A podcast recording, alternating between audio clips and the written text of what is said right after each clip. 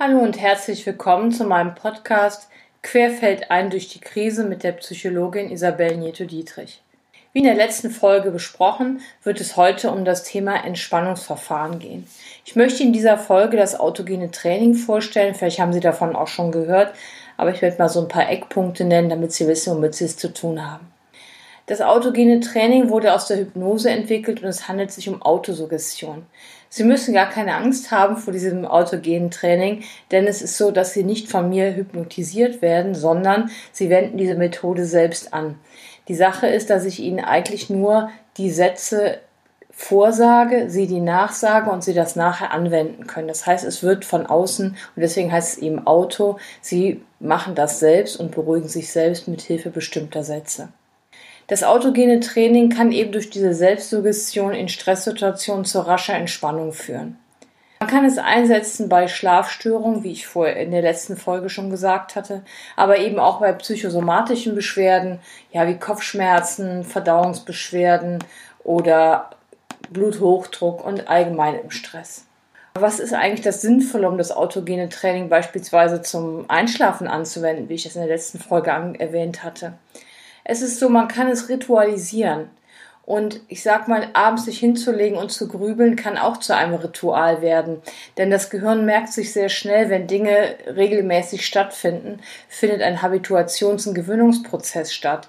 Und dem entgegenzuwirken ist das, worum es eigentlich geht. Denn das Gehirn ist relativ faul.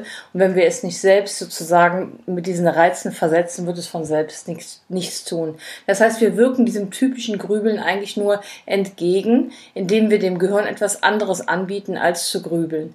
Das hört sich natürlich jetzt einfacher an, als es ist. Man muss es, man muss es üben und wenn man es einmal für sich verinnerlicht hat, ist es doch relativ einfach. Das Schöne ist, dass Sie das wirklich überall anwenden können.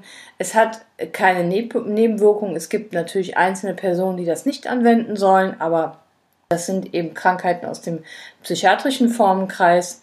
Das werde ich natürlich, würde ich vor Ort abklären.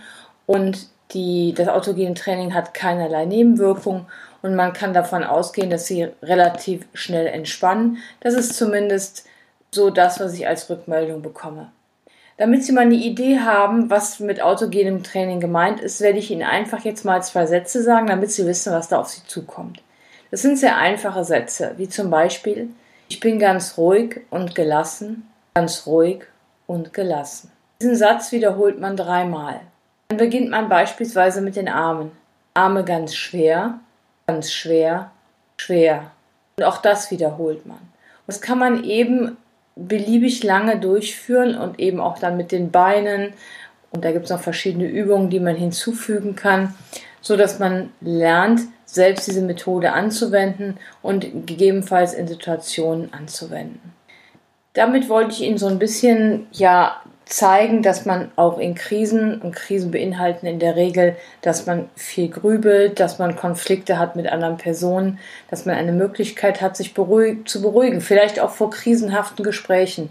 Ich hatte in den vorherigen Folgen ja mehrfach Krisen angesprochen, Krisen mit den Eltern beispielsweise. Und wenn es da wirklich darum geht, sich auf Gespräche vorzubereiten oder Dinge ansprechen zu wollen, ist es eben sinnvoll, wenn man vorher nicht ganz so aufgeregt ist oder erregt, sage ich mal lieber, sondern dass man eine Methode hat, um sich zu beruhigen. Und ich kann Ihnen nur sagen, es gibt sehr viele Menschen, auch professionell arbeitende Menschen, wie eben Schauspieler oder Musiker, die also Rituale vor jedem Auftritt haben, wo sie sich also selbst beruhigen, damit sie die Situation gewachsen. Ist eigentlich gar nichts Ungewöhnliches, aber es ist leider irgendwie sehr unbekannt und auch ja noch nicht so richtig in die Mode gekommen, das anzuwenden.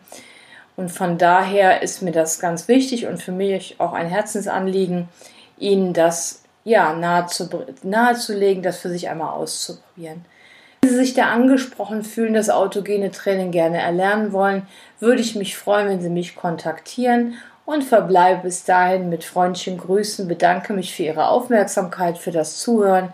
Ihre Psychologin Isabel Nieto-Dietrich.